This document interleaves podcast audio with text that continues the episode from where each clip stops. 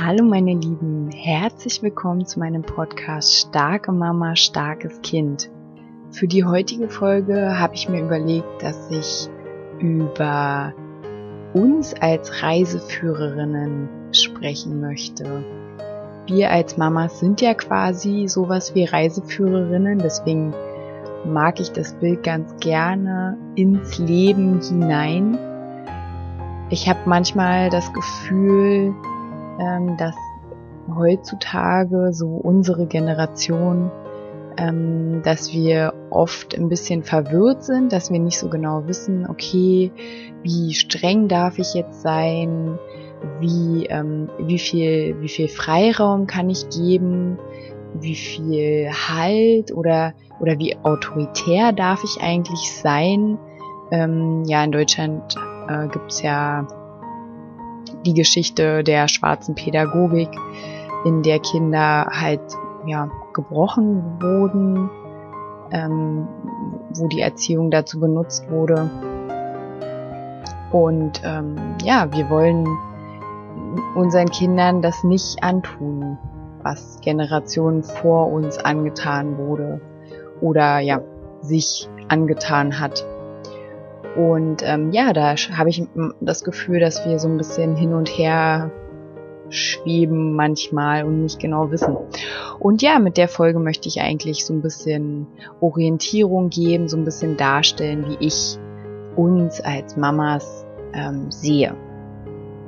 Ach so, noch eine Sache vorweg. ähm, falls ab und zu der Ton ein bisschen seltsam ist, ich entschuldige mich dafür.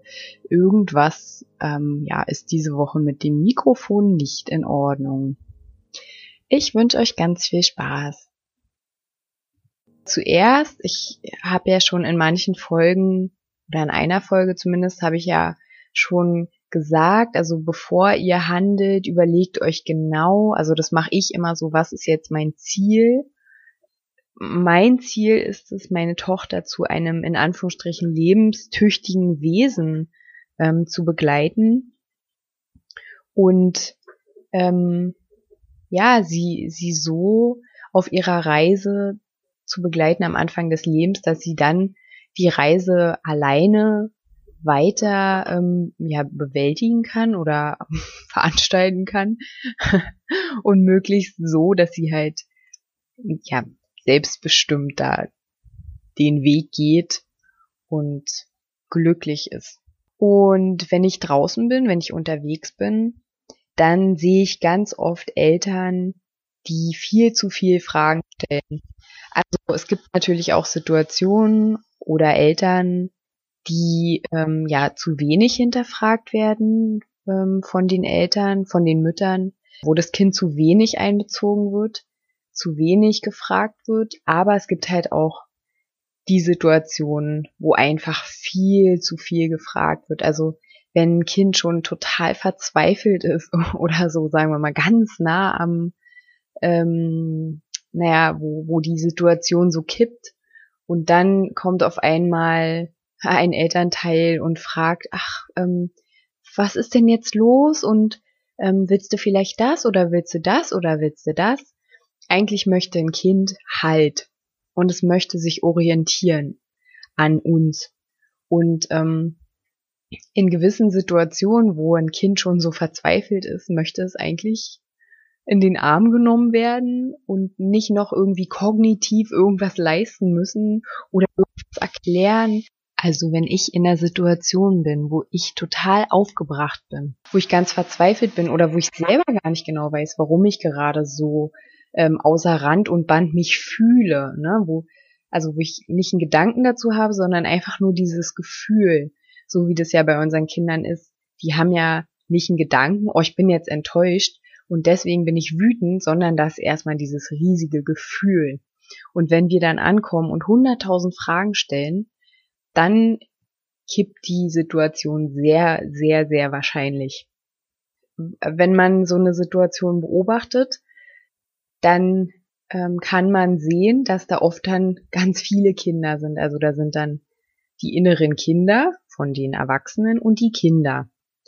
Und was da wichtig ist, Also das sind dann da verzweifelte Eltern, die dann da irgendwas rausfinden wollen, aus unterschiedlichen Gründen. Und da ist die klare Rollenverteilung total wichtig. Da geht's um die Rollenverteilung. Die sorgt dafür, dass ein Kind sich sicher fühlt und dass es dann in der Konsequenz sich auch mit sich selbst sicher fühlt.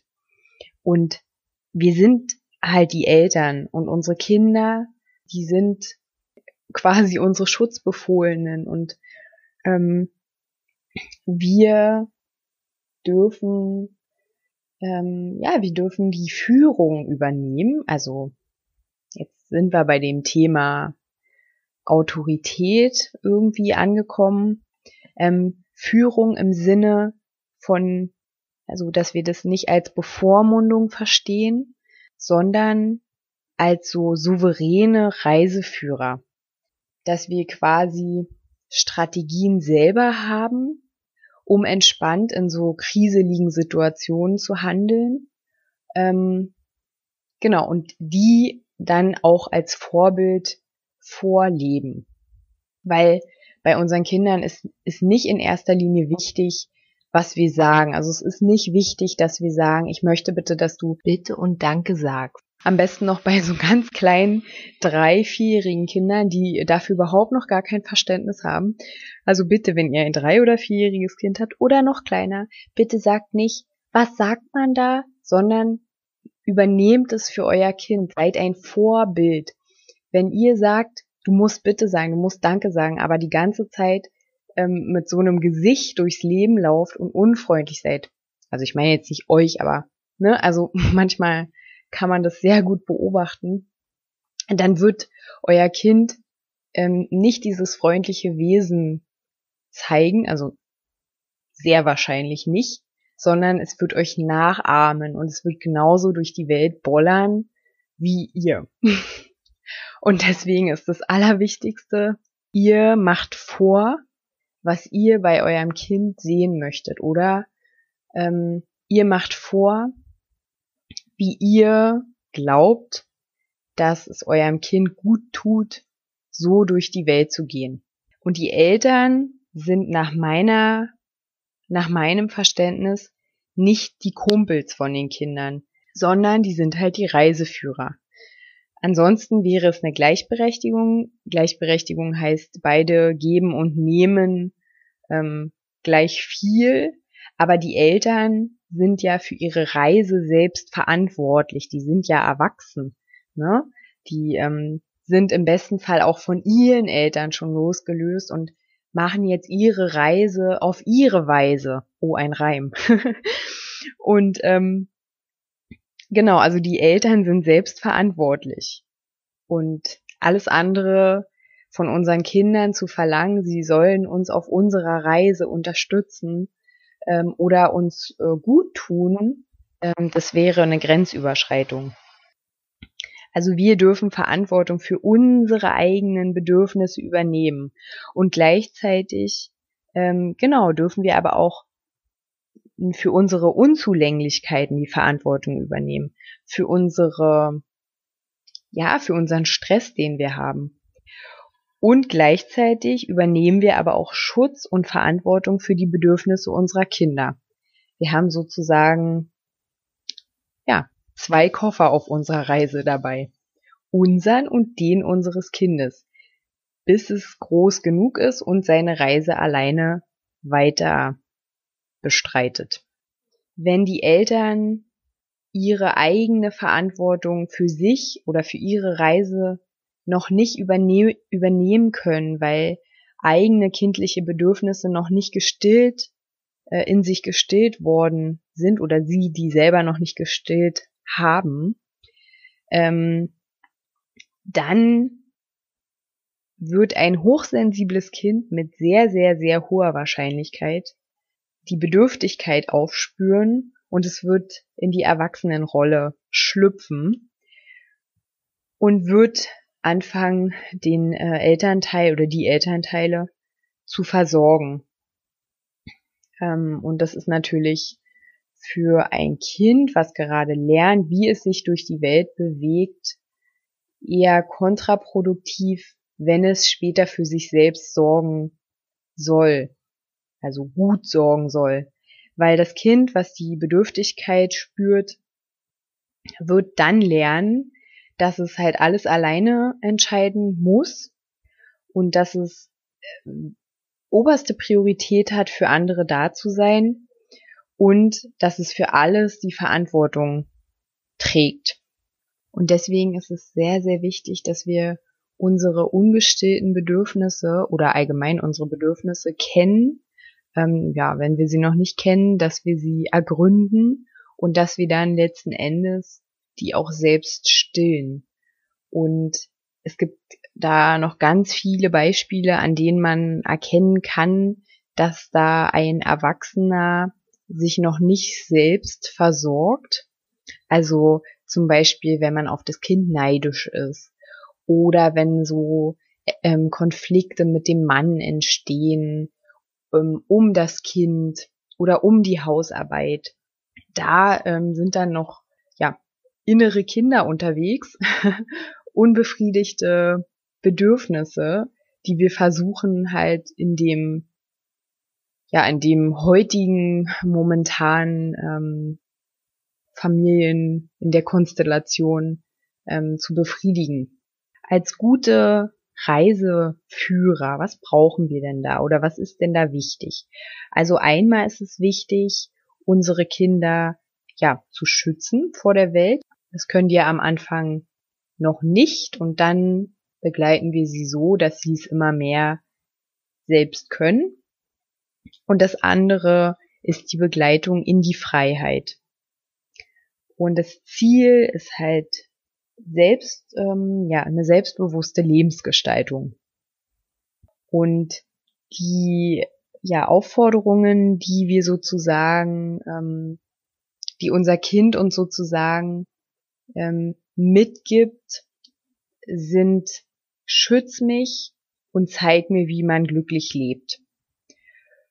Das heißt, dieser Schutz, schütz mich, ähm, ist die Geborgenheit, ist das sich sicher fühlen, was wir am Anfang des Lebens unserem Kind vermitteln, dass es halt ja auf der Erde heimisch wird, dass es hier gut ankommt, dass es ähm, ja, dass es sich sicher fühlt, ähm, die Welt zu erkunden.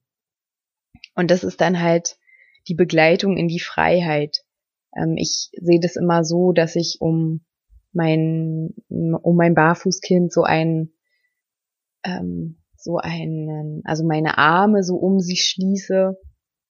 Also nicht um sie, sondern so als Rahmen um sie und dass ich, also dass aber jeden Tag dieser Rahmen ein bisschen, bisschen, bisschen, ganz langsam, ganz zart, ähm, immer, also dass meine Arme sich quasi öffnen und am Ende werden meine Arme völlig offen sein und ähm, ja, dann so mit dem Bild, die Welt steht dir jetzt offen. Mit dieser Begleitung in die Freiheit geht natürlich auch einher das Bild, was wir unserem Kind vermitteln oder das ist auch wieder, was wir vorleben, wie wir die Welt sehen, das wird die Einstellung werden, mit der unser Kind ja, in die Welt hinausgeht. Wenn wir permanent verängstigt sind oder Angst haben um unser Kind und die ganze Zeit ähm, es bremsen in seinem Trieb oder in seiner Neugier, die Welt zu erkunden, irgendwas auszuprobieren. Und wir immer rufen, nein, mach das nicht, pass auf, Achtung, Vorsicht, langsam, ähm, komm her, dann wird unser Kind irgendwann in sich das Gefühl haben, die Welt ist ein gefährlicher Ort. Und danach kommt, ich brauche meine Mama, das, denn die schützt mich vor der Welt. Also wenn wir unserem Kind nicht zutrauen, dann wird es sich selbst auch nicht zutrauen.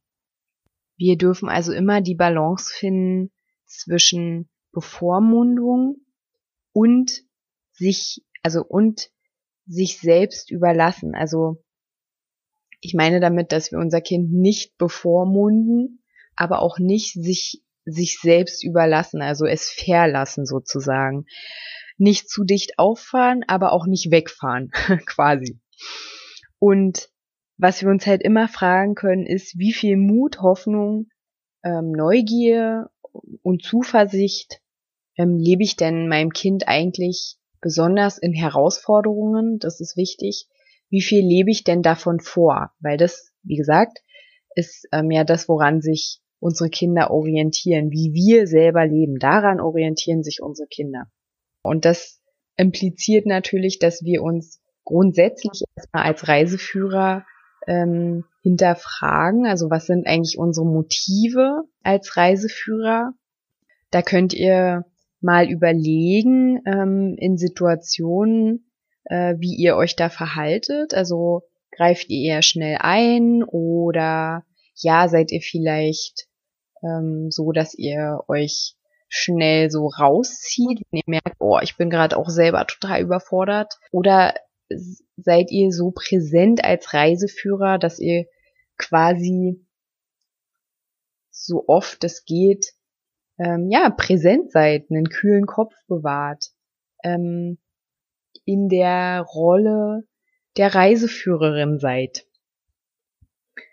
Ähm, und was auch interessant ist, ist, ob ihr euch vielleicht daran erinnern könnt, was eure Eltern euch so für ein Gefühl vom Leben vermittelt haben.